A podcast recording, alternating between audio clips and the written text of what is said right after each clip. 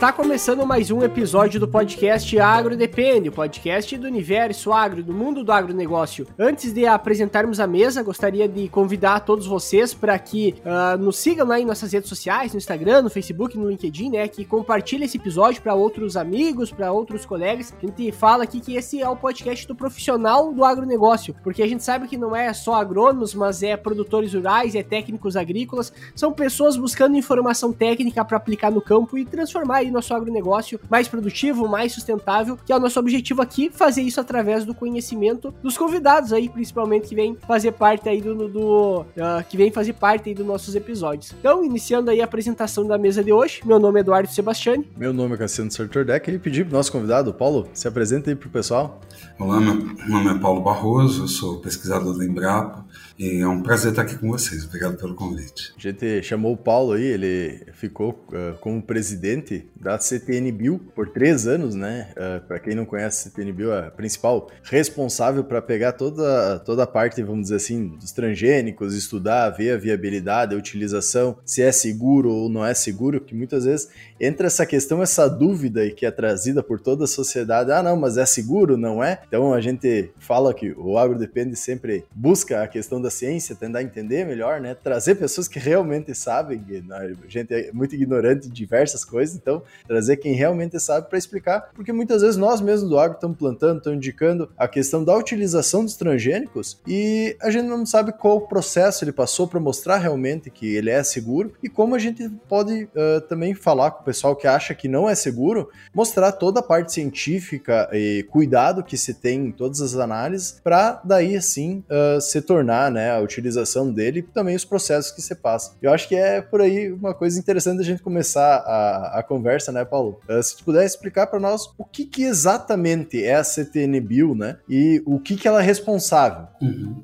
Então, a CTN Bill é um colegiado. Né? Então, você tem 54 pessoas, necessariamente doutores, de basicamente quatro áreas uma área que trabalha com vegetais, uma área que trabalha com animais, uma área que trabalha com saúde humana e uma área que trabalha com a parte ambiental. Esses 54 doutores, eles vêm do governo, uma parte são indicados pelos ministros de 11 pastas diferentes da, governo brasileiro. Uma parte vem da sociedade civil, são especialistas que é, instituições da sociedade civil indicam para alguns ministérios. E o, ministro, que é titular da, da pasta responsável por essa seleção, escolhe um e nomeia. E temos também pessoas que são é, designadas pela comunidade científica. Então, a Academia Brasileira de Ciências a Sociedade Brasileira do Progresso da Ciência se reúne, faz listas tríplices, encaminha para o Ministro da Ciência e Tecnologia que tira os nomes dessas listas tríplices. Então, a gente tem a sociedade civil, tem o governo e a comunidade científica representada. E a CTNBio é responsável pela avaliação de todos os organismos geneticamente modificados que se usam no país. A ponta visível de tudo isso são as plantas. Né? Então, as plantas, a gente tem nas plantas soja, milho, algodão. Só nessas três culturas, mais de 90%, em soja e algodão chega a quase 100% de tudo que é cultivado no país com essas espécies sendo geneticamente modificadas. Mas a gente tem também o feijão, está em fase de crescimento, a gente tem a cana, a gente tem o eucalipto e a gente tem o trigo. Acho que não faltou nenhum. Né? É, são coisas que são iniciais, que estão em fase de crescimento, mas que provavelmente vão estar, tá, já estão uma parte disponível para os produtores é, e que existe um, um, a tendência a crescer. Mas não é só isso. Né? É, muitas das vacinas que são utilizadas em animais são geneticamente modificadas. E essas vacinas passam pelo crivo da CTNB. Não é só para animais zootecos, né? também para animais de pequeno porte, gatos, cachorros, também passam pela CTNB. Também passam pela CTNB todas as terapias humanas que são é, utilizadas. Então, por exemplo, vacina da Covid, da AstraZeneca e da Janssen são geneticamente modificadas e a CTNBio avaliou essas vacinas. É, também passou pela CTNBio vacinas de dengue e também tem passado cada vez mais terapias gênicas para é, é, indicadas para é, indivíduos que são portadores de doença rara. Então, por exemplo, hemofilia, É, tem uma série de doenças que estão passando. E também algumas terapias celulares para alguns tipos específicos de cânceres. Então, quando a gente fala em CTNBio, a gente está falando de um universo gigantesco, um universo em que micro-organismos são usados para é, transgênicos, são majoritários na produção de é, leveduras para a produção de etanol, muitas substâncias que a gente chama de substâncias puras, quimicamente definidas, são produzidas em, em transgênicos, em micro-organismos transgênicos. Então a gente tem é, adoçantes, a gente tem é, essências de baunilha, a gente tem a insulina utilizada em humanos, é, muita coisa, mas muita coisa mesmo já são 260, 260 eventos transgênicos diferentes liberados pela CTNB.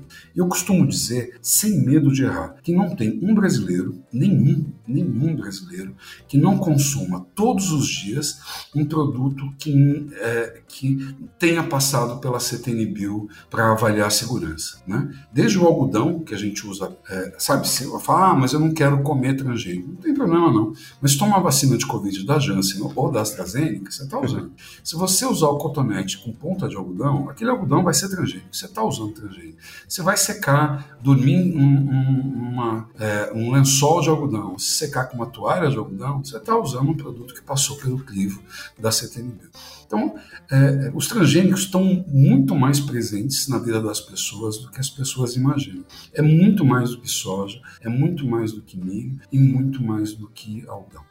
Isso é interessante tu trazer. Uma coisa a gente volta e meia brinca e fala no podcast, né? Que estranhamente quem é a favor geralmente dos transgênicos, agora no, no passado, vamos dizer uhum. no passado, o tempo passou, né? No passado é, recente. É, passado recente. Quem era contra os transgênicos era a favor da vacina. Quem era a favor da vacina era contra os transgênicos, né? Vice-versa. Enquanto os dois estão errados, porque um, os dois utilizam a mesma Sim. coisa, os dois têm a necessidade da utilização e acaba essa parte que é por causa de ideologias, alguma coisa que acaba sendo utilizado, e não sobre o crivo científico de uma real uh, necessidade e segurança que ele existe ou não. Então é, é interessante trazer essa, essa questão que tem transgênico hoje em tudo, né? Desde, independente se tu come, não come, se tu acha que tá consumindo, não tá consumindo, tu tá consumindo uhum. de certa forma, tu necessita daquilo, tu vai pegar um diabético, vai morrer sem estar tá utilizando transgênicos. Quantas pessoas não morreram por não, tá, uh, não ter utilizado vacina, por exemplo, tudo mais.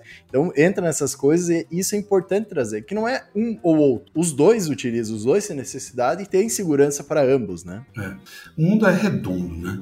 E assim, os anticiências se encontram, não importa se eles são direita, centro, esquerda, eles se encontram num lugarzinho específico no mundo, que é um lugarzinho ruim de morar, né? que é um lugarzinho que se rejeita a ciência.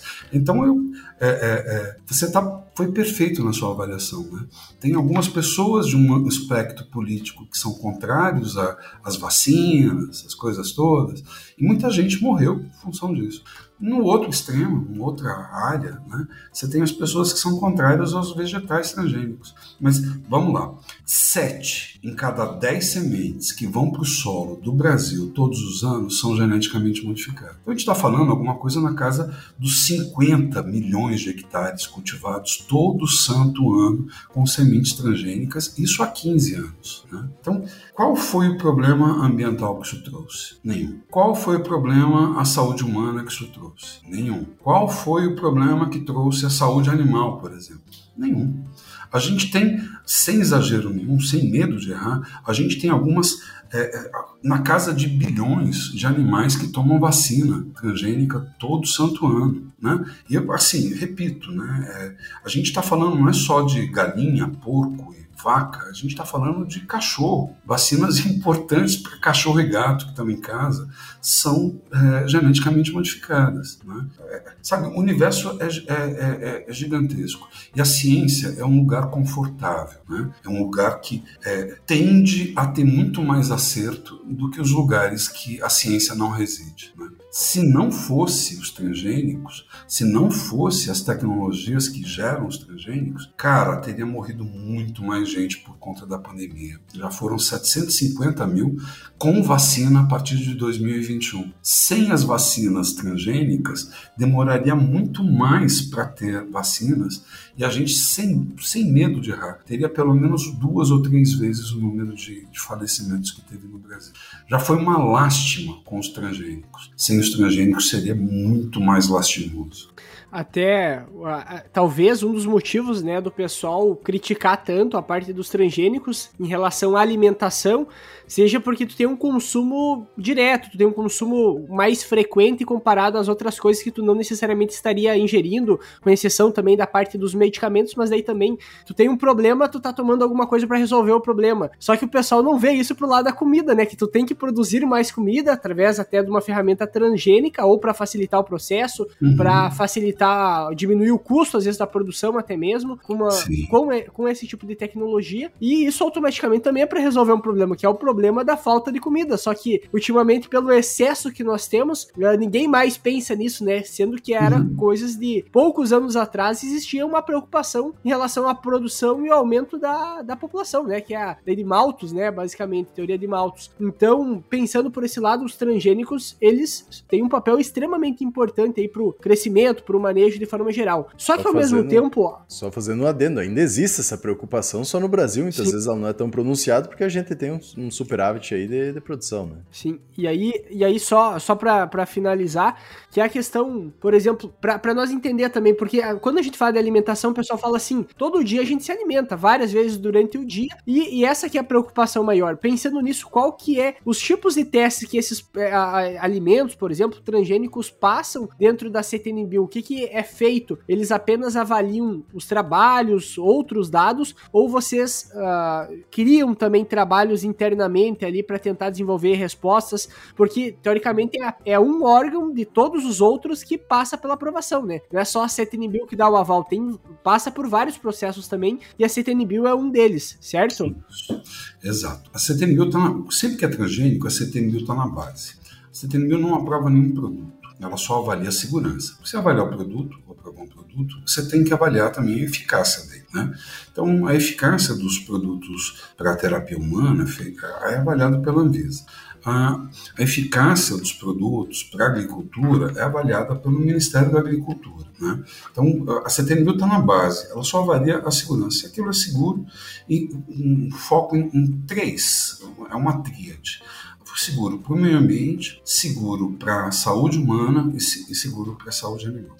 E assim, não é só o Brasil que avalia transgênico. Né? Quem avalia transgênico, todos os países têm alguma coisa similar à CTNBio. Então, o, o que se existe é, são protocolos internacionais é, para avaliação, por exemplo, de segurança à saúde humana, a gente usa os protocolos de uma instituição que chama Codex que é uma junção da FAO, que mexe com alimentação, segurança alimentar, com a OMS. Então, a OMS e a FAO juntam, formam o Códex, que tem normas específicas para avaliações de transgênico. E essas são as normas que a CTNBio utiliza, que os Estados Unidos utiliza, que a Austrália utiliza, que a Europa utiliza, que a Argentina utiliza, que o mundo inteiro utiliza. Você tem poucas é, é, variações a respeito do que está lá. Para a segurança é, ambiental, a gente faz uma comparação. Né? A gente compara o convencional com o geneticamente modificado. O geneticamente modificado não pode ter um impacto maior no meio ambiente que o convencional. Ele tem que ser, no mínimo, igual ou melhor que o convencional. Então a gente avalia é, se é possível transferir aquele gene para espécies nativas ou não, a gente avalia efeitos é, não desejáveis, né? Então, como é que funciona a microbiota do solo no caso da presença dos transgênicos? Como é que é, tem a interação com, é, por exemplo, na soja, fixadores de nitrogênio? A gente faz uma série de avaliações, recebe esses dados, né? E a gente faz uma avaliação. É, é importante destacar que é, a maioria dos eventos que estão no mercado há 10, 15 anos, né, eles trabalham com duas características, que é uma é resistência a inseto, né, resistência a lagartas, não é todos os insetos, a lagartas. Né, então você tem os BTs. Né, esses BTs foram muito importantes e eles são inclusive benéficos ao meio ambiente. Se a gente considerar que um, uma planta BT precisa de menos inseticida para ser produzida, a gente está reduzindo a quantidade de defensivos que precisam ser utilizados na lavoura. Né? Então, se os defensivos têm um impacto negativo, pelo menos se atribui a eles um impacto negativo, os transgênicos reduzem esse impacto e também melhoram a qualidade do produto. Né? Você tem menos defensivos, você vai comer aquilo, né? É, é, provavelmente o nível residual presente seja menor.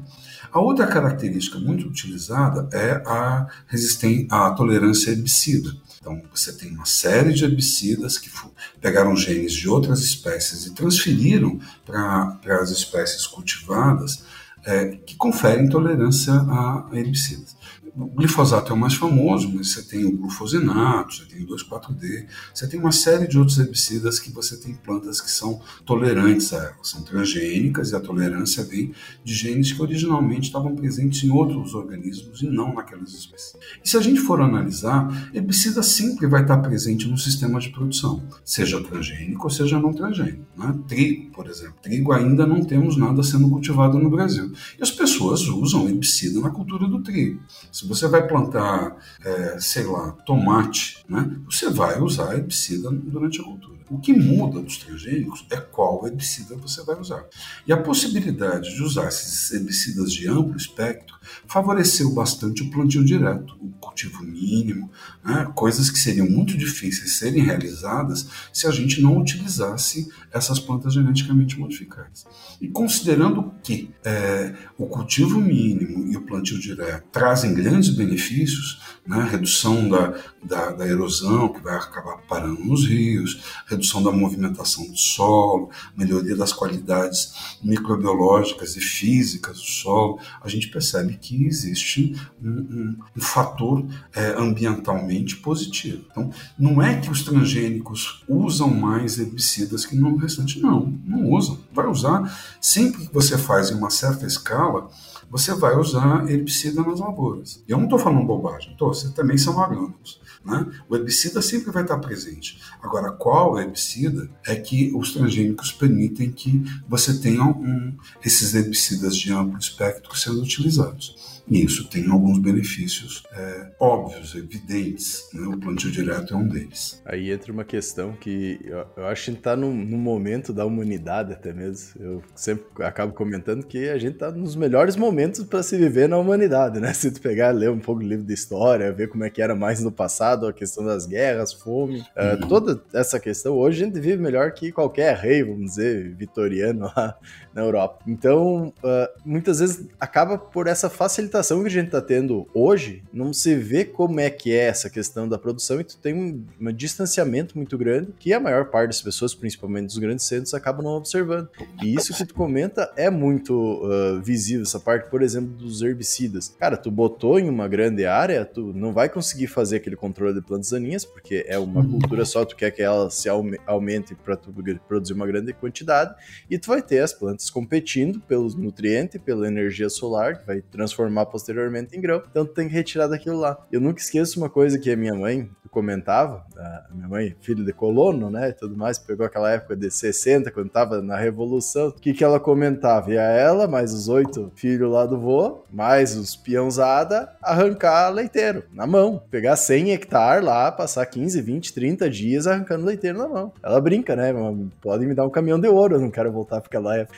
E, e, daí o pessoal não tem essa ligação que existe isso, né? E que os transgênicos, a questão dos manejos que tu vem fazendo, toda a parte também que nem tu comentou do plantio direto, vem para auxiliar a sociedade, porque isso a gente pode, hoje seria considerado um trabalho análogo à escravidão. E isso muitas vezes o pessoal acaba não, não entendendo que essas tecnologias, a ciência, ela transformou para melhorar a vida e qualidade de vida dos seres humanos, né?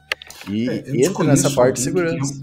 Eu desconheço alguém que tenha tido algum problema, né, se não for alérgico à soja, a milho, existem pessoas que são alérgicas, naturalmente. Aí não importa se é transgênico ou não. Inclusive, essa, uma das coisas que a CTNBio avalia é se aquilo que foi introduzido vai aumentar o espectro de alergenicidade. E se aumentar, obviamente não passa. Né? É, mas eu desconheço quem tenha tido qualquer problema de saúde em função de ter comido transgênico. Né? Conheço muita gente que tem problema de saúde por não comer. Né? Agora, por comer transgênico, eu realmente, como eu fiquei três anos na presidência da CTNBio, se tivesse tido algum problema de fato, eu seria uma das primeiras pessoas a saber. Né? Nunca chegou nada similar a, a CTNBio. O que a gente tem são dois, é, um, um, uma discussão entre dois sistemas produtivos diferentes. Né? Um sistema produtivo baseado na intensificação é, e o uso de, de uma série de, de insumos, né? e outro que usa uma menor quantidade de insumos. É, e do embate entre os dois é que surge essas coisas. Agora, o mundo é grande. Né? O mundo cabe todo mundo. Né? A, a, agricultura convencional e a agricultura orgânica, agroecológica, o melhor caminho não é o conflito. O melhor caminho é a coexistência, é você produzir as coisas, porque tem público para tudo isso. Né? Obviamente, a gente vê agora o grande uso de bioinsumos nas lavouras. Né? Então, existe uma, uma interface que está sendo cada vez mais explorada entre os dois. A gente percebe que a partir de 2007, 2008, os incrementos de produtividade dentro da agricultura convencional foram fantásticos.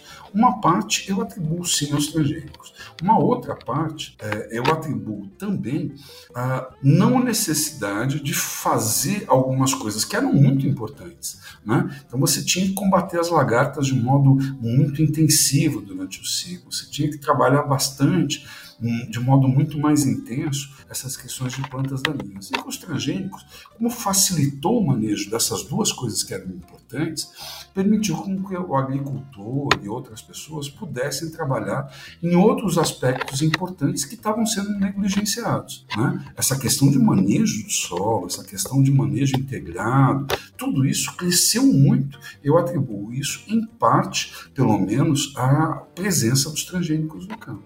E agora, tem mais uma coisa bem legal. As novas gerações de transgênicos agregam maior número de características. Então, o trigo recentemente aprovado, a principal característica dele é ser mais tolerante à seca. Então, particularmente no Paraná, algumas regiões do Paraná, grandes produtos. Paraná é o maior estado produtor de trigo do Brasil. Desculpem os gaúchos, mas quem diz isso não sou eu, é o IBGE, né? É a Conab. Então, é, é, um dado. Né? Mas no Paraná você tem problemas de seca. Né? Há alguns anos você perde uma parte significativa da, da produção do trigo em função de seca. Né? Então, se você tiver um material que seja mais tolerante à seca, você consegue reduzir essas perdas nos anos que se chove menos. Não é que vai transformar o trigo em cactos, ponto. Não vai. Né? Ele vai sentir também, vai ter uma redução de produtividade. Só que provavelmente menor que a redução de produtividade do que o convencional. Isso vem ao encontro de uma agenda ambiental importante. Né? Então você tem que alimentar é, 9 bilhões de pessoas esse é o estimado para 2050. Né? Você tem que mitigar os efeitos do, é, da, da, das mudanças climáticas globais. Né? E uma das possibilidades é você adaptar melhor as culturas a essas alterações climáticas. Isso vai garantir maior produção de alimentos maior estabilidade no processo produtivo e também vai fazer com que a agricultura continue produzindo bem, mesmo é, é, com as mudanças que são aparentemente, né, é, é, que a ciência mostra, que as mudanças são inevitáveis. O que a gente pode fazer é reduzir né, um pouco essas mudanças, mas que elas já estariam presentes, já estão presentes no nosso cotidiano. Então, algumas dessas características são mais facilmente introduzidas por transgenia ou então usando técnicas como CRISPR, né, técnicas como CRISPR faz as alterações são consideradas pela CTNBio como não OGM, a CTNBio avalia os produtos gerados CRISPR e de, define se aquilo é um OGM ou não OGM. Tem uma série de características que a gente avalia, né? mas também utilizando tecnologias de, é, é, sabe, a agricultura brasileira é uma das mais desenvolvidas do mundo, é, a gente só está nesse patamar porque a gente, o agricultor brasileiro, ele absorve muito bem as inovações que são colocadas para ele e que sabe executar todas essas coisas. Agora, abrir mão de uma ferramenta tão poderosa quanto essa, só por uma questão de é, disputas né, que não fazem sentido sob o ponto de vista é, de é, saúde humana, saúde animal e relação com o meio ambiente, não faz sentido. Sim. Até a gente conversou com o Marcos Buquerid no episódio 103, que é o diretor lá da, uh, do Instituto de Bio, Biociência da USP, e ele comentou toda essa parte de novos testes e observações que eles estavam fazendo dentro uh, de uma atmosfera com mais CO2 ou com menos CO2, a questão do aumento de temperatura, que entra muito nesses desafios, e creio que ele estava testando muita coisa transgênica também para ser observado isso. É interessante trazer essa questão da ligação que a ciência está tendo entre ela, que muitas vezes não aparece, só vai aparecer depois no campo, para ter esse maior desenvolvimento, né? Então, a gente vê que não é só a parte da CTNBio em testar. Tem todo um trabalho, um desenvolvimento gigantesco, e eu acho que é a parte mais demorada ainda antes, né? Que é todo o desenvolvimento. Depois de chegar nesse desenvolvimento, acaba caindo para vocês da CTNBio antes de entrar no mercado para mostrar que realmente tem a segurança, correto? Para entrar nesse mercado. Acho que seria interessante, eu sei que foi falado anteriormente já algumas questões que são observadas de forma mais geral, mas acho que seria interessante a gente dar uma focada, principalmente uh, pensando no, no agro, né? Vamos pegar uma nova soja transgênica, pegar que é o que é mais utilizado, mais plantado. Uh, quais que é os padrões, vamos dizer, o que, que é observado mais a fundo para ser liberado, para mostrar também, tanto para nós somos do campo, uh, chegar alguém e dizer, ah, mas isso não é seguro porque é transgênico. Não, a gente saber explicar, vamos dizer assim, né, para ficar mais fácil. Mas também quem não é do agro, está ouvindo esse podcast, conseguir entender também a importância e todo o desenvolvimento científico e a, e a precisão que acaba tendo atrás do trabalho para conseguir chegar nesse resultado e dizer, ó, pessoal, é seguro. Então, é, assim, é meio setorizado. Uma coisa que a gente faz é a avaliação à, à saúde é, humana e animal. Então a gente avalia se a característica inserida, se a proteína que vai ser expressa, ela é capaz de é, aumentar a alergenicidade. Então a gente faz alguns testes fazendo comparação daquela proteína que vai nova que vai estar presente, que é uma proteína que não estava originalmente naquela espécie. A gente faz uma avaliação de como ela, qual que é a composição dela. Né? É, a gente avalia se ela tem potencial para ser alergênico ou não. A gente avalia a digestibilidade dela, né? que se ela não tiver uma digestibilidade boa, ela prova, pode ser uma proteína que é alergênica. A gente compara com base de dados das proteínas alergênicas que existem, a gente vê a, a digestibilidade dela em, em fluidos gástricos é, simulados. A gente avalia também a toxicidade, um potencial de toxicidade, e tem avaliações em vivo. Então, alguns animais modelos são alimentados com doses crescentes dessa proteína purificada e se faz um acompanhamento desses animais, inclusive é, fazendo biópsias posteriores, verificando é, os órgãos internos. Faz uma coisa que parece coisa de medicamento. Né? É muito similar à avaliação de medicamentos. Né? faz sentido que seja. Né? Se a gente quer garantir a segurança, né? é, a gente tem que fazer uma série de, de desses testes. No caso de avaliação ambiental, a gente pega as principais características que podem interferir no meio ambiente. Então, o que, que a gente avalia? Se aquele é, transgênico tem uma capacidade de colonizar ambientes, sejam eles agrícolas ou ambientes que sejam é, silvestres, maior que a espécie original. Né? Então, se aquela soja específica, se aquele milho específico, se aquele feijão específico, se aquela cana específica é capaz de se tornar uma planta daninha em ambiente agrícola ou em ambiente silvestre. Né? Então, é uma das avaliações que a gente faz. A gente avalia também a microbiota do solo, né?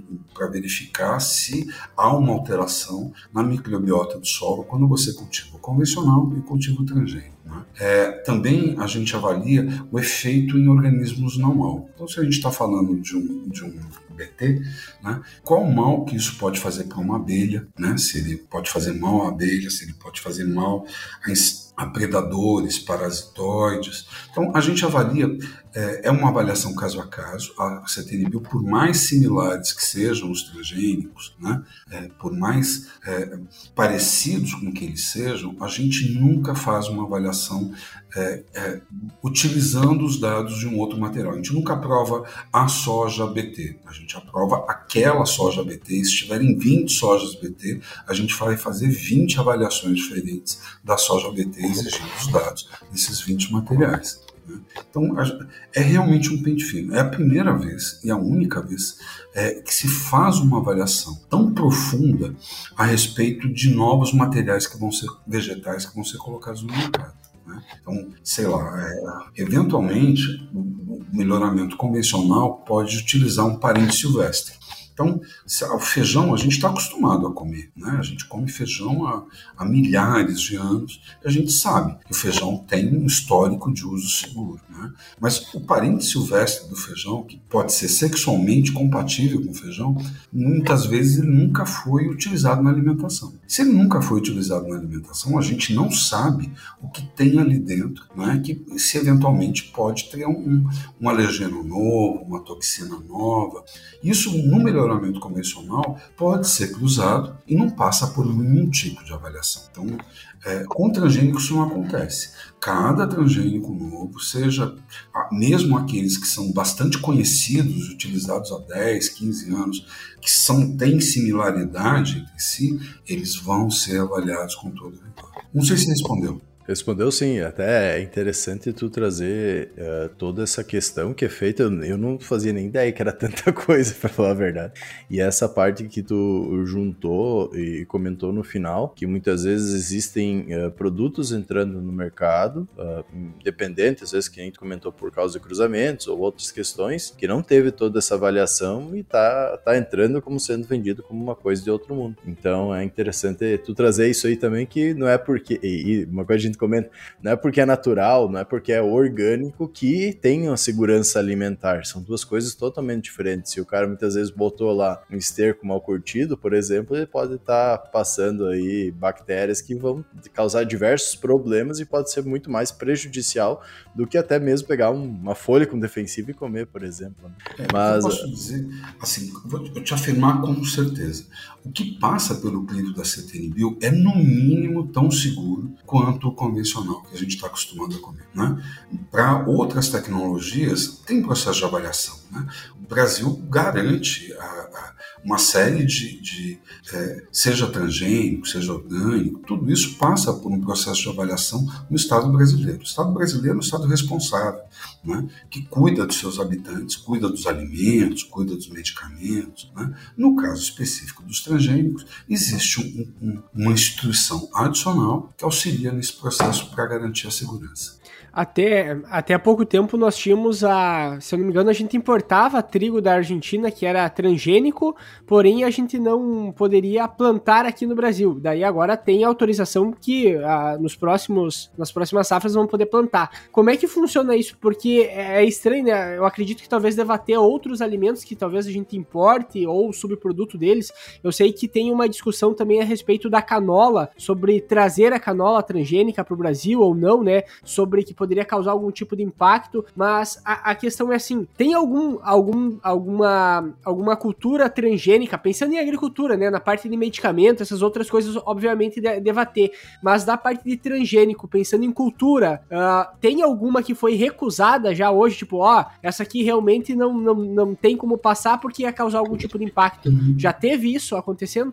Só para explicar, assim, a CTNBio não atua só no final do processo. Né? Qualquer pesquisa realizada em laboratório, qualquer pesquisa realizada em casos de vegetação e qualquer pesquisa realizada a campo, ela passa pelo crivo da CTNBio, se for transgênico nenhum experimento em laboratório, nenhum experimento em caso de vegetação e nenhum experimento a campo é realizado sem o aval da CTNBio ou o aval de um, alguma instituição que a CTNBio tenha dado é, mandato para isso. Então, algumas coisas feitas em casa de vegetação e algumas coisas feitas em laboratório têm as comissões internas de biossegurança que podem fazer autorização depois de que a, a CTNBio tenha olhado pela primeira vez. Então, não é só no final. A gente controla desde o início do processo. E durante o processo de desenvolvimento, é, muitas vezes já foram detectados problemas e os projetos foram abortados antes de gerar um produto. Tá? Então, não é que a CTNBio vai só na hora de fazer a liberação comercial, não.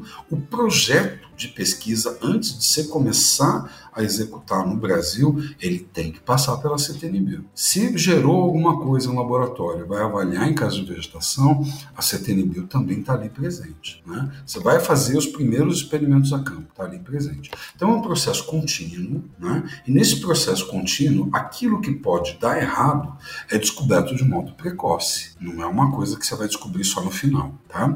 É, por, por essa razão, as instituições que trabalham com transgênio são instituições com tradição, sejam empresas privadas, sejam instituições públicas de ensino ou de pesquisa, elas conhecem muito bem as normas da CTNBio, né? conhecem muito bem os problemas que é, a CTNBio vai olhar na hora de fazer uma aprovação comercial. Então, não houve, a, até o momento, nenhum caso em que, na liberação comercial, tenha sido barrado pela CTNB. Mas eu vou dar um exemplo da minha instituição, que é a Embrapa.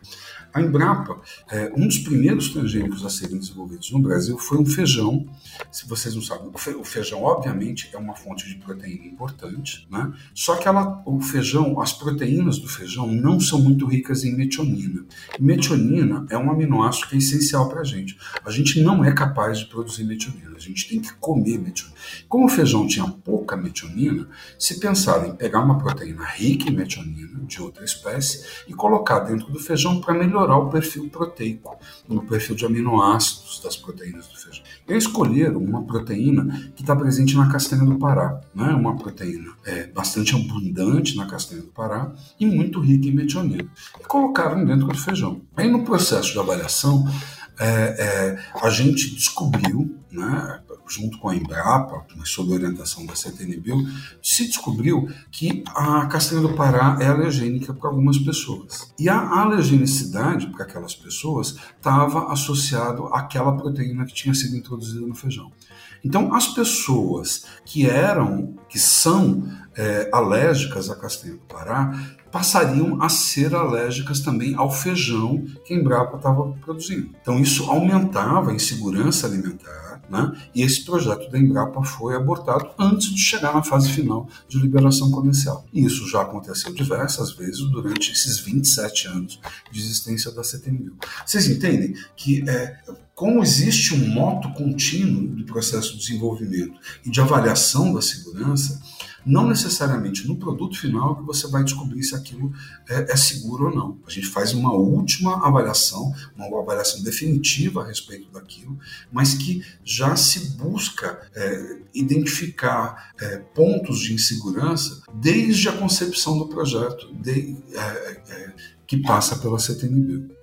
Isso é uma coisa que não fazia nem ideia. Uh, que tem todo esse desenvolvimento e vejo que é uma, uma questão que acaba trancando também o desconhecimento das outras pessoas, de toda essa segurança e de todos esses projetos, vamos dizer, que começaram e já foram abortados no seu início. E muitas vezes, por esse projeto não aparecer e saber que ele foi abortado, o pessoal não dá a devida importância para os projetos que são aprovados, né? Porque uh, muitas vezes o pessoal começa aquelas teorias da conspiração, não, porque botam dinheiro, não sei o que, e só isso faz andar.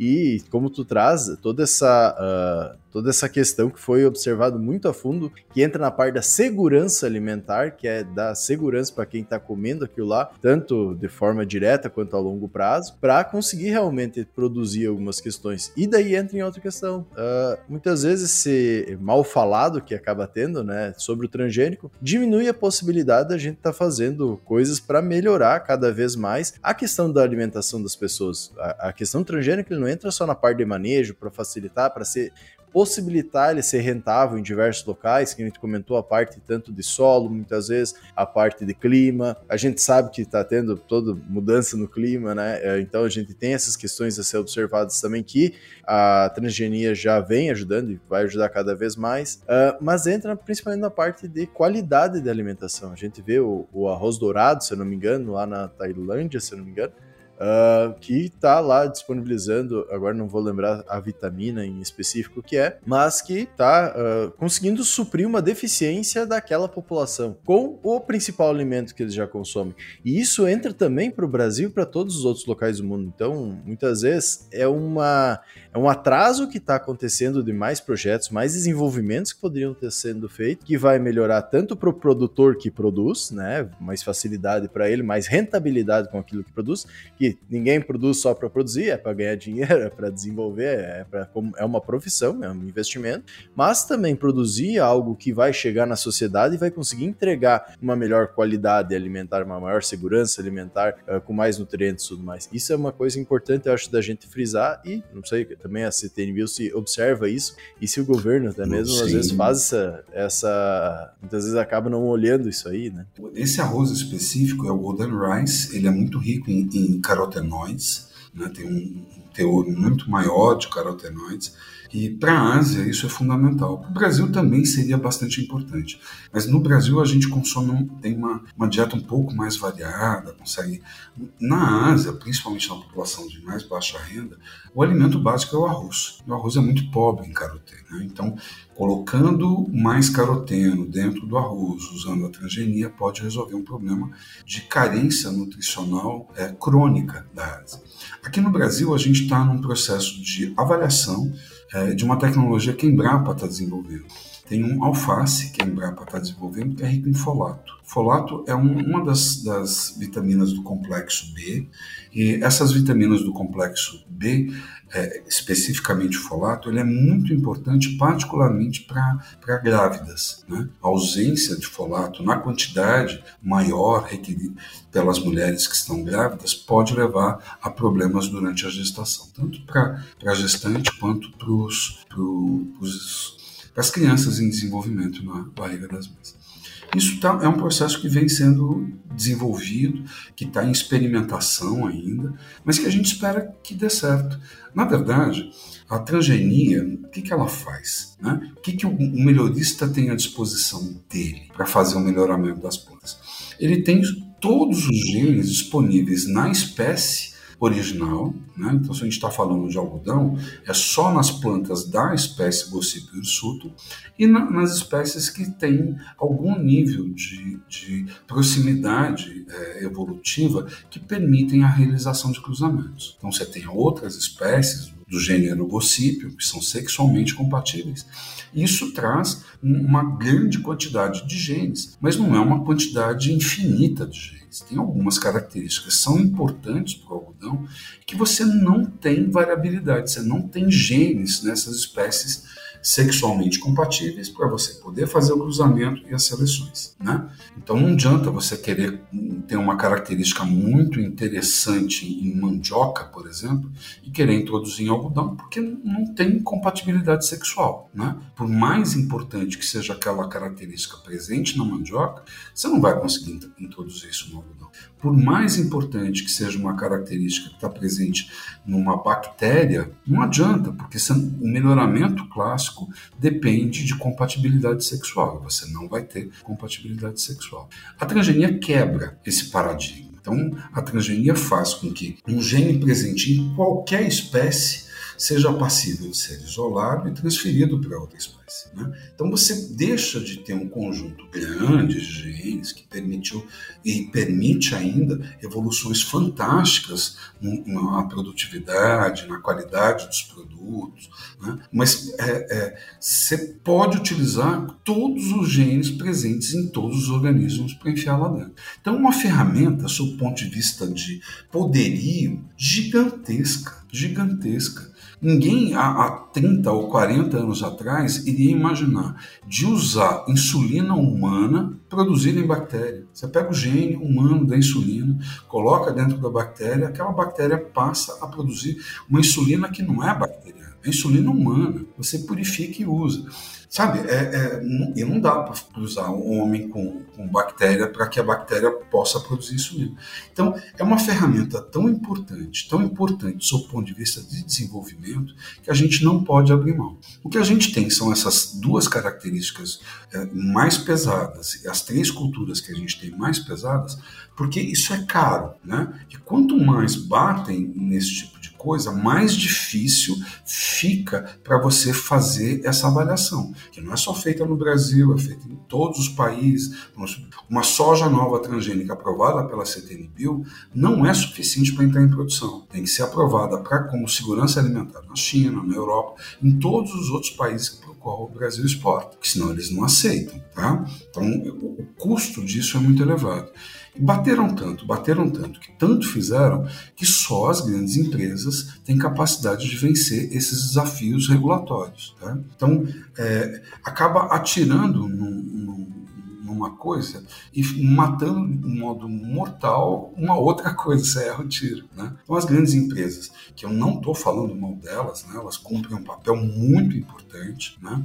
é, têm interesse em duas características. O interesse principal delas são duas características e três espécies. E a gente pode muito mais com essas tecnologias, fazer muito mais, é, é, desde que é, não exista preconceito, desde que exista é, instituições que possam fazer o desenvolvimento. Né? Então, é, e nisso vem a, as tecnologias de edição gênica. Né? A edição gênica, com CRISPR ou com outras técnicas, ela se assemelha muito ao processo de mutagênese química ou física. Né? Então, são processos considerados convencionais. Então, existe uma grande revolução mundial. É, o Brasil, se você gera alguma coisa como CRISPR, ele tem um conjunto de características que é, se enquadram é, é, naquelas características que a gente é, definiu numa resolução normativa, a gente considera que aquilo gerado por CRISPR é como se fosse convencional. Tá?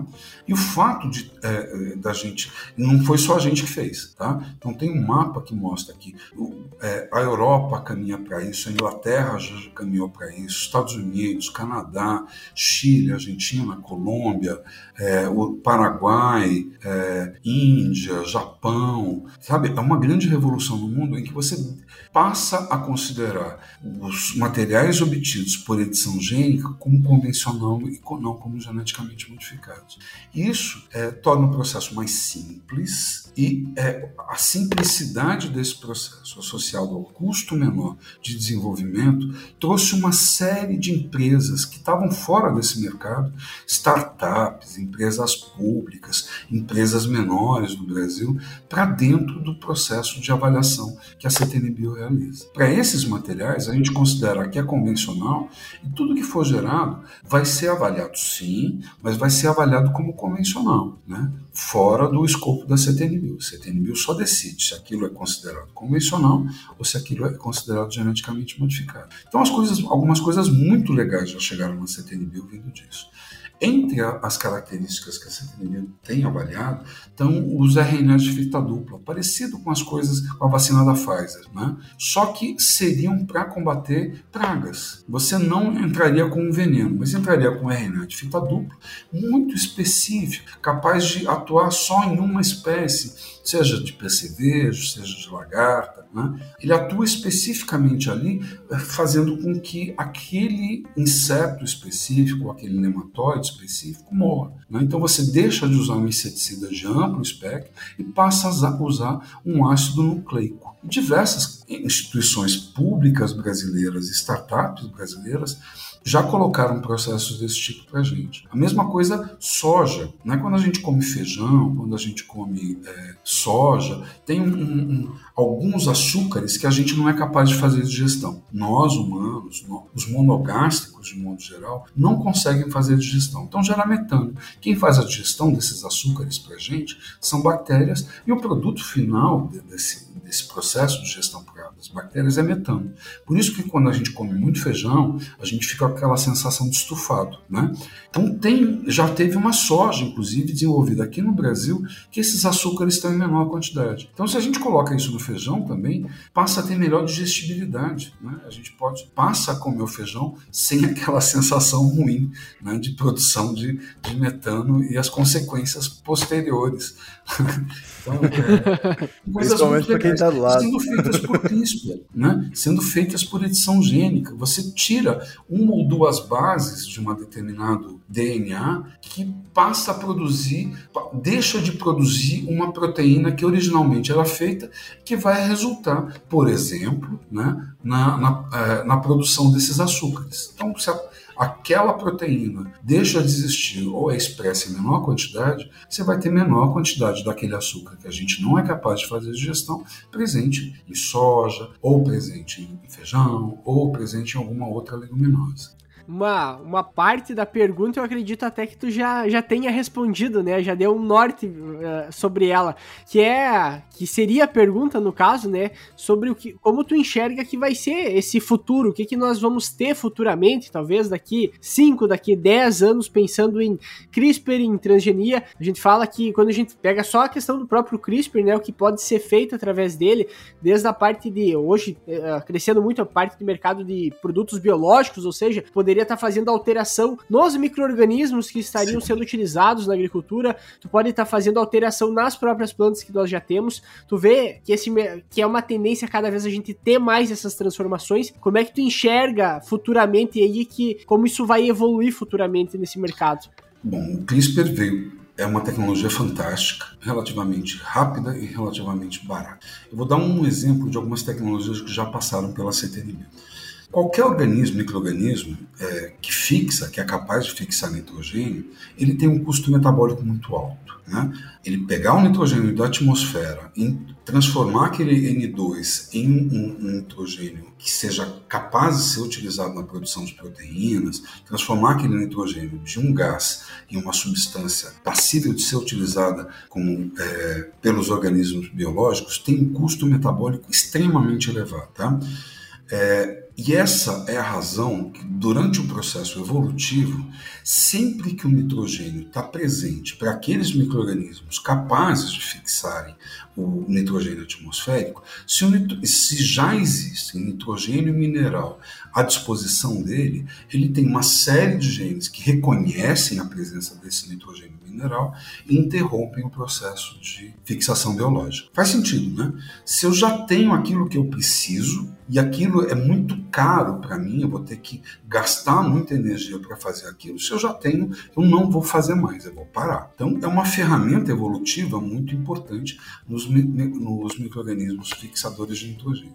Então, já chegaram alguns micro-organismos fixadores de nitrogênio em que essas travas metabólicas existentes dentro dos micro-organismos são destravadas. Você vai e cancela a expressão desses genes que reconhecem a presença do nitrogênio mineral e fazem com que, mesmo na presença de nitrogênio mineral, que seria suficiente para o microorganismo completar o ciclo dele, ele continue fixando nitrogênio atmosférico. Tá?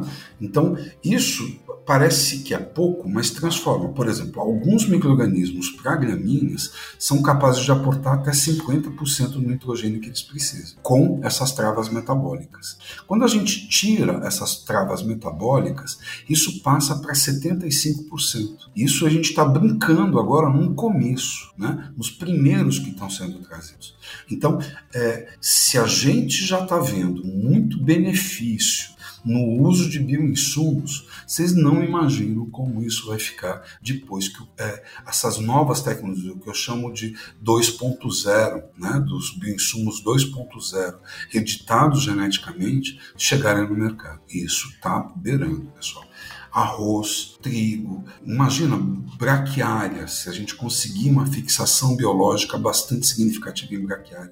A gente fala muito da soja, né? que é a cultura mais plantada. Não é. A espécie mais plantada no Brasil é braquiária, de longe. Né? Aí você imagina. Esse, esse, só ah. só para fazer uma, uma, um complemento, se eu não me engano, é um quarto do planeta, se eu não me engano, é coberto por pastagem. Esses dias eu tinha, fui ver a área de pastagem do mundo, é uma, é, é uma quantidade gigantesca. Um quarto do mundo praticamente é pastagem. Né? Imagina se a gente consegue melhorar a produtividade dessa pastagem esse um quarto do mundo pode ser transferido para a agricultura, uma parte desse um quarto. É isso que a produtividade traz para a gente. Né? A produtividade retira de nós a necess... o aumento da produtividade, retira é, a necessidade de ampliação das áreas. Você consegue produzir com produtividades maiores, o que provavelmente há poucos anos atrás seriam necessárias novas áreas para produzir aquela mesma quantidade. Né? Então isso é fundamental. E a gente não pode abrir mão de tecnologias que nos permitam o aumento de produtividade. Se a gente quiser chegar em 2050 2050, produzindo é, a quantidade suficiente de alimentos para alimentar 9 bi de pessoas sem impacto ambiental, é produtividade que a gente tem que mexer. E a gente não pode abrir mão de tecnologias que podem nos garantir aumentos de produtividade. E a transgenia e o CRISPR e uma série de tecnologias baseadas em genética venha a esse encontro, de fornecer uh, incrementos de produtividade que podem ser usados para o bem da humanidade, seja sob ponto de vista de alimentação, seja em ponto de vista de melhoria é, é, da relação da agricultura e da pecuária com o meio ambiente. E daí entra naquela questão, né? Gente, ninguém quer deixar de ter uma vida confortável como tem hoje. E para a gente manter essa vida confortável como tem hoje para 9 bilhões de pessoas, que nem tu disse, até 2050, com todo mundo muito bem alimentado, muito bem nutrido, desenvolvido, que é a ideia chegar lá uh, nesse ponto. Por, por, isso não é simplesmente alimentar da mesma quantidade que está alimentando hoje, é alimentar com uma melhor qualidade também e dando a, tanto quantidade quanto qualidade de alimentos. E aí entra uma questão que, é, a, uh, os, os ecologistas, muitas vezes, os radicais, vamos dizer assim, não consegue entender que o ser humano ele não é o bom samaritano do mundo que vai trazer e organizar tudo, mas a gente tem que achar com a tecnologia formas de diminuir uh, todo esse mal, muitas vezes, que nós mesmos acabamos fizendo, fazendo, uh, fazendo para o meio ambiente e que várias tecnologias podem diminuir e muito e até melhorar a questão, por exemplo, pegada de carbono. Imagina tu não precisar utilizar tanta área, não precisar uh, botar nitrogênio, que é hoje um dos fertilizantes que mais polui, vamos dizer assim, a questão de pegada com CO2 que ele acaba tendo. Tu conseguir trazer tudo isso de uma forma, uh, uma forma natural, quase dá pra se dizer, tipo, tu não tá colocando, tu bota ali um, um um biológico, né, um inoculante para fazer isso para ti, para desenvolver isso. E isso a gente só está pensando na agricultura, né? Se a gente vai pegar, pensar nas utilizações que a gente pode ter, por exemplo, a quantidade de soja que é produzido hoje, que no Brasil está produzindo, então a, a, possibilidade que tem de industrialização disso e vender tecnologia ou um produto transformado, toda a parte de biocombustíveis que está crescendo muito, que hoje tem grandes problemas, principalmente o biodiesel, fica aquela borra, tudo mais, ninguém quer usar, mas que a gente tem uma possibilidade muitas vezes com transgênicos para auxiliar no desenvolvimento de um combustível que seja de primeira linha e não, não cause problemas, né? Então, é, o, o mundo é muito aberto e tem muita coisa aí para ser desenvolvida. E investir em ciência e tecnologia, né? Não apenas na produção em si. É, assim, é, se a gente abrir mão de coisas que podem nos ajudar, é, a pergunta é por quê, né? Por que nós abriríamos mão de transgenia?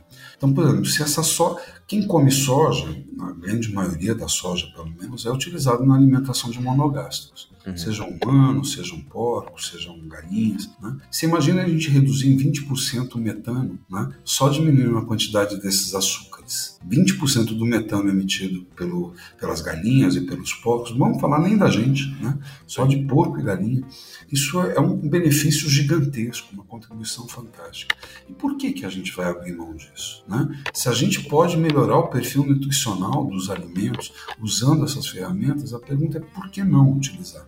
Se a gente pode reduzir a quantidade de inseticida usando plantas transgênicas, a pergunta é qual o benefício que a gente teria se a gente abrisse mão dessa tecnologia? Né? Então, não dá. Né? Por mais difícil, por maior que sejam as discussões com inteligência artificial, acho que ninguém em sã consciência está pensando em abrir mão completamente da inteligência artificial. O que a inteligência artificial precisa é da mesma coisa que a, a, a transgenia tem, né?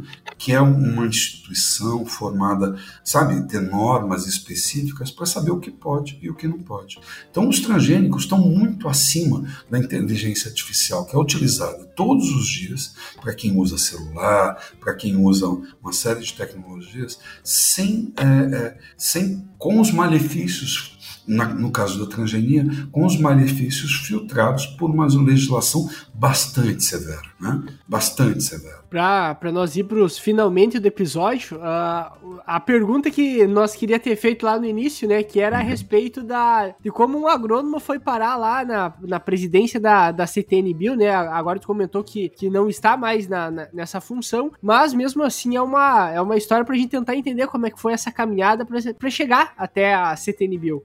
Bom, é, assim, na CTN Bill só tem doutores, né, então comecei minha caminhada fazendo minha graduação na Federal de Lavras, depois eu fiz meu mestrado no, no SENA da USP, Centro de Energia Nuclear, na Agricultura da USP. Aí, aí já deu uma boa diferenciada aí do, da maioria. E aí depois eu fui fazer meu doutorado na Exalc, em Genética e Melhoramento de Plantas. Aí tinha um outro sarrafo, né, que eu passei por ele também, que é fazer o concurso da Embrapa passar na Embrapa. E a partir da Embrapa comecei a desenvolver uma carreira, trabalhei durante muitos anos com genética de algodão, né, e aí foi como consequência, em função do trabalho que eu desenvolvia como cientista, das interfaces que eu tinha com a temática de biossegurança, é que pela, no começo de 2005, eu já tinha sido, 2006, me convidaram para ser membro da CTNBio, fiquei lá quatro anos, e em 2019 fizeram o mesmo convite. Né? E eu acho que porque, por eu ser tão bonito, cabeludo, rico, né, meus colegas da CTNBio resolveram me eleger é, presidente da CTNBio. Aí, é, se faz uma lista tríplice, né, tem uma votação interna, faz uma lista tríplice e o ministro da Ciência e Tecnologia escolhe um dos nomes da lista tríplice. Eu era o primeiro da lista. Eu agradeço é, muito a, aos outros cientistas que votaram em mim e permitiram que eu tivesse uma experiência pessoal tão rica. Né? Agora, é muita responsabilidade também. Né? Como na CTNB ninguém ganha uma prata, nem o presidente da CTNB, ninguém é profissionalizado, né? então eu, todo mundo mantém os vínculos empregatícios e as atividades nas instituições que são vinculadas. Então, um professor da USP, que é membro, ele continua dando as aulas, fazendo as orientações. Um pesquisador da Embrapa, como eu, continua tocando seus projetos de pesquisa e comparecendo todos os dias à Embrapa para trabalhar normalmente. Né? É, é, então, acumular a presidência da CTNBio só foi possível porque a Embrapa permitiu que parte do meu tempo fosse, pudesse ser usado para isso. Então, agradeço muito a Embrapa, agradeço muito a Embrapa Territorial especificamente e aos gestores da Embrapa Territorial que abriram mão parte do meu tempo para que eu pudesse usar na, na, na. Isso é uma coisa importante. Né? Eu costumo dizer que tem gente que faz trabalho voluntário em escola tem gente que faz trabalho voluntário em hospital. Membro da CTNBio faz o trabalho voluntário dentro da CTNBio, né, usando o tempo que é, seria dedicado a outras coisas para poder. Agora, não é uma reclamação. Né?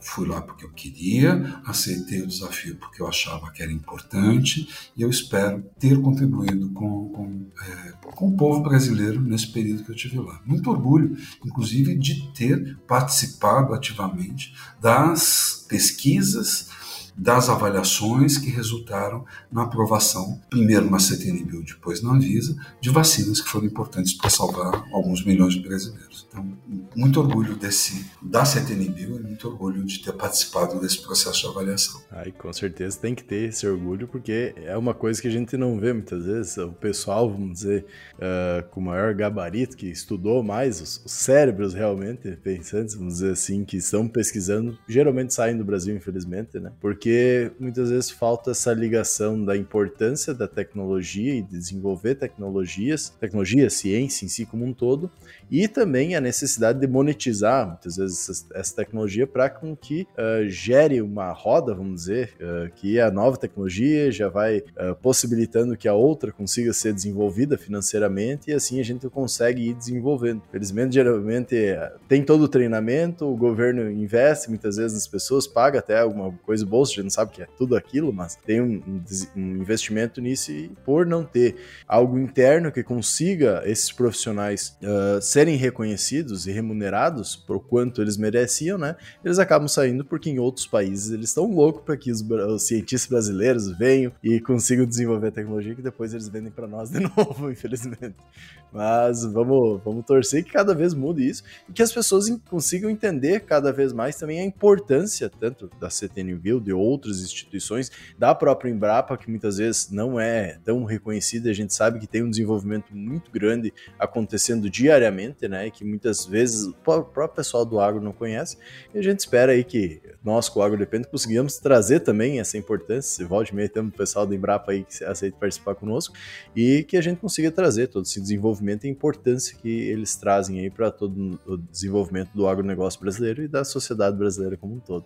Até deixar aberto aí, Paulo, se queira dar uma, uma palavra final aí, às vezes quiser falar um pouco do, dos trabalhos que está realizando, sim, pode ficar bem parabenizar vocês pelo trabalho fantástico que vocês fazem, né? levar informações que nem sempre são fáceis, nem sempre estão muito disponíveis né? para diferentes lugares do Brasil, para profissionais que estão na ponta, fazendo o que precisa ser feito de verdade. Né? Segundo, é dizer que eu tenho muito orgulho de ser brasileiro e muito orgulho do que o agro brasileiro faz. Estava né? é, assistindo um, um, um, workshop, um evento a respeito de bioinsumos e ninguém no mundo está no mesmo nível de bioinsumos que o Brasil.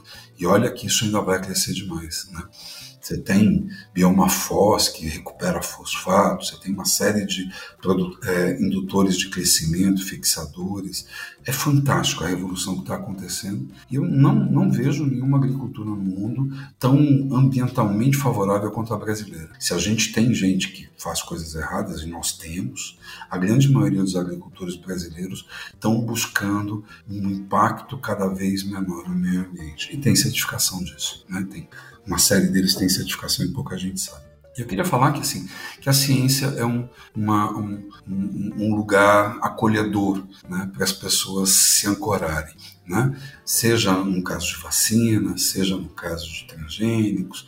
Sempre que a gente tem alguma dúvida a respeito de alguma coisa, a ciência pode trazer um, uma boa resposta. Né? Nem sempre ela acerta, né? mas ela tem os mecanismos como a CTNBio, como a Anvisa e como uma série de outros órgãos que buscam identificar se há problemas ou se não há problemas e para proteger todo mundo. Então, que as pessoas confiem na ciência, que as pessoas continuem buscando é, introduzir produtos de base científica e que sejam ambientalmente mais favoráveis. Né? E, por fim, é, é, me colocar à disposição de vocês para uma outra conversa, caso precisem e agradecer bastante a oportunidade de estar com vocês. Eu já fico com o convite, até eu e o Eduardo estava conversando antes que a gente precisa gravar alguns episódios sobre algodão, algodão como é a tua linha de pesquisa. Quem sabe a gente pode dar uma proseada aí sobre alguns assuntos ligados a isso também, que é uma cultura que o Brasil, novamente, é o que tem um dos maiores diferenciais do mundo por conseguir produzir sem irrigação, né? Que é algo que diferencia muito o algodão brasileiro, que tem as maiores certificações do mundo. Mas, novamente, Paulo, agradecer você por ter aceito participar conosco. Fico convite, já já, vamos conversar depois, a gente vê aí um próximo já para gravar.